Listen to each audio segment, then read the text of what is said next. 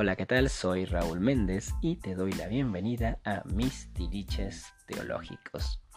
El día de hoy quiero explicar la razón del nombre de este espacio, Mis Tiliches Teológicos, explorando en las diversas acepciones y orígenes que tiene la palabra tiliche.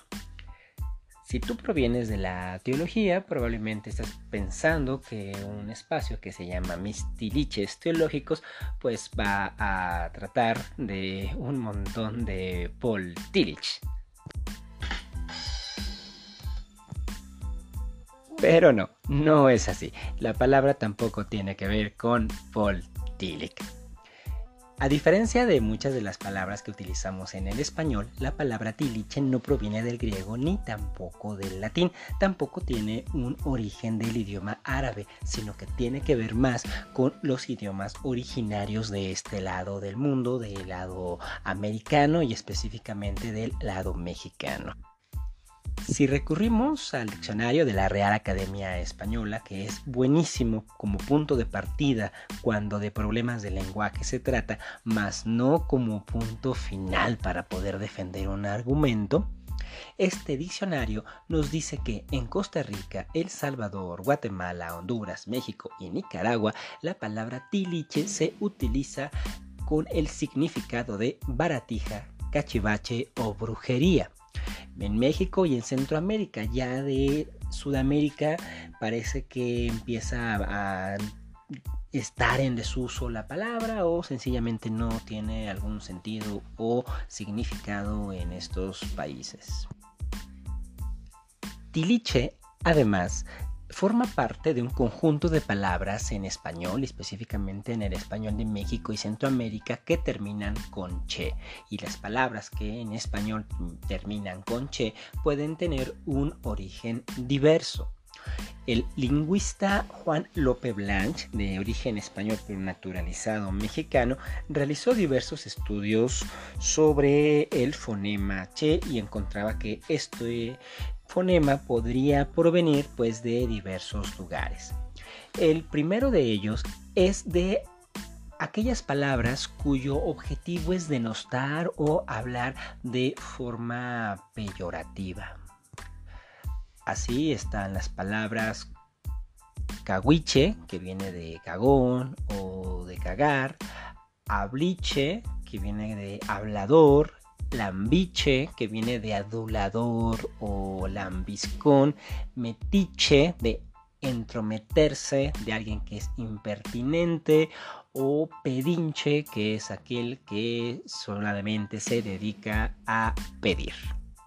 Que seguro es lo que piensa Dios cada vez que se acerca a un culto de oración. O sea, decir, ay, estos pedinches nada más están ahí con sus ruegos para que les haga cosas.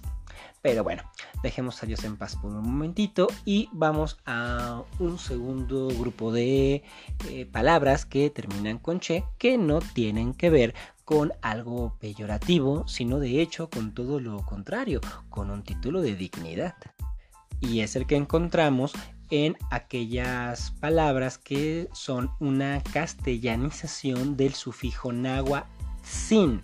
El sufijo náhuatl sin se castellaniza como che, así en la palabra malinsin, que se convierte en Malinche y ya plenamente castellanizado en Doña Marina, que es la consorte de Hernán Cortés que permitió o ayudó, según la leyenda negra que pende sobre ella, a los españoles a conquistar las regiones de los indios. Actualmente en México, el canal 11 de la Ciudad de México está transmitiendo una serie sobre la Malinche que trata de poner en perspectiva esta leyenda negra que entre otros intelectuales como Octavio Paz se encargaron de patriarcalmente perpetuar. Sin embargo, pues la Malinche realmente era una mujer pues bastante importante e incluso no solamente en México, sino en Centroamérica, la, una la única mujer a la que se le hacen ciertas reverencias y ceremonias. Sin es un sufijo entonces que tiene un carácter reverencial, como por ejemplo en el nombre Cuauhtémoc Sin. Cuando se le pone un sin al final, pues era como una forma de dignidad. Es un poco el sama que utilizan en la cultura japonesa, en el idioma japonés. Por ejemplo, Kami-sama, pues que significa el gran dios, ¿no? Porque sama o aquel nombre al que se le pone un sama hace referencia a una alta dignidad, algo así como el sama japonés funcionaba el sin entre los nahuas y castellanizado termina sonando como che. Pero hay un tercer origen de las palabras que terminan con che, que no tienen que ver con algo despectivo ni tampoco con este eh, sentido reverencial o afectivo del sin en náhuatl, y son pues palabras de origen diverso que incluso nos dice Lope Blanche, difícilmente pudieran considerarse como mexicanismos, pero que se encuentran en un amplio uso en la zona amerindia. Eh, estas palabras son berrinche, bochinche, boliche, caliche, caniche, compinche, fifriche, pinche, ceviche y desde luego también tiriche. Bien, ya sabemos ahora cuál es el ecosistema lingüístico al que corresponde la palabra tiliche, pero específicamente cuál es el origen de la palabra tiliche el filósofo Antonio González toma una hipótesis que Tiliche derivaría del náhuatl Lilili, que significa Disney, y que hace referencia a los objetos, a los trastos, a la ropa de cocina que estaba manchado por el hollín del fuego, es decir, artefactos que se utilizan para cocinar y de ahí trastos o artefactos. Sin embargo, esta hipótesis de que tiliche venga del náhuatl tlili no es del todo aceptada. Mejor suerte tiene el origen recogido por José Manuel González Freire en su jergario de mexicanismos. Él establece que tiliches son los muebles de casa pobre, utensilios que no sirven para nada, qué bonito, y proviene de la voz caíta y liche, chatarra o baratija. La voz caíta hace referencia al idioma que se hablaba en los estados de Sinaloa y de Sonora al norte del país. Estos idiomas también reciben el nombre de lenguas uto-aztecas y parece que también derivan de algún intercambio con el náhuatl. Sin embargo, no es el náhuatl que eh, regularmente solemos mencionar cuando decimos que una palabra proviene de ese idioma, porque estamos haciendo referencia casi a la parte central del país y el idioma caíta es ya encontrado en la parte norte de México. Y bueno, pues resulta bastante interesante porque como menciona Lope Blanche, en la zona de Sinaloa hay también diversas palabras que terminan con che, una de ellas culiche, que es la forma en la que se habla del gentilicio de las personas de Culiacán, capital del estado de Sinaloa. Y bueno, para poner las cosas todavía más interesantes, en los estados de Oaxaca y de Guerrero, en la parte occidental o pacífico de México, hay una celebración en la zona de Putla, en donde tienen una danza conocida como la danza de los viejos tiliches. Este tipo de danzas son comunes en México, no solamente en Oaxaca y Guerrero, también en la zona maya. Son danzas en las que hombres se disfrazan de viejitos y empiezan con bastones a bailar. La danza de los viejos tiliches del Festival de Putla entra dentro de este tipo de danzas. El viejo tiliche pues es una persona que se disfraza, se atavía como un viejo con grandes proporciones, se ve evidentemente proporciones dramáticas y se ponen a bailar en un sonido que suena más o menos así.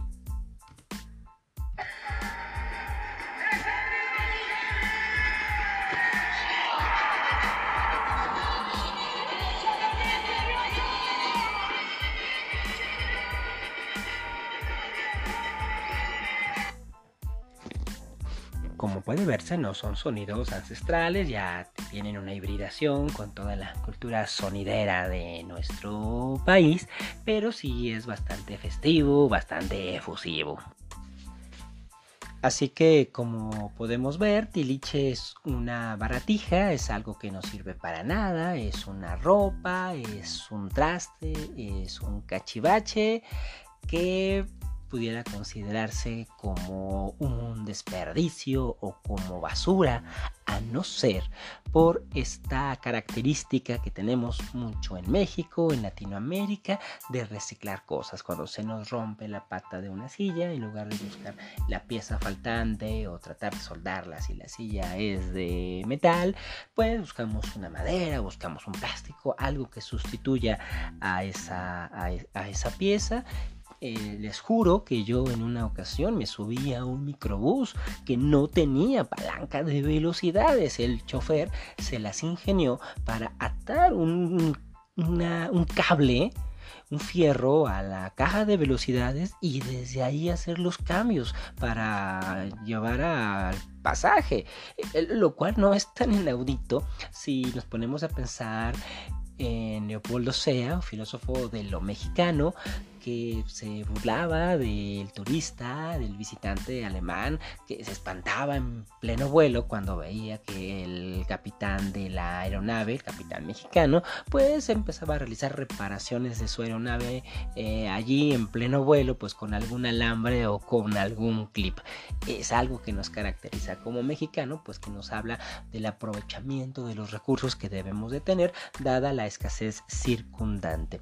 Claude de llamó a este tipo de pensamiento solucionador como pensamiento bricolage o bricolaje.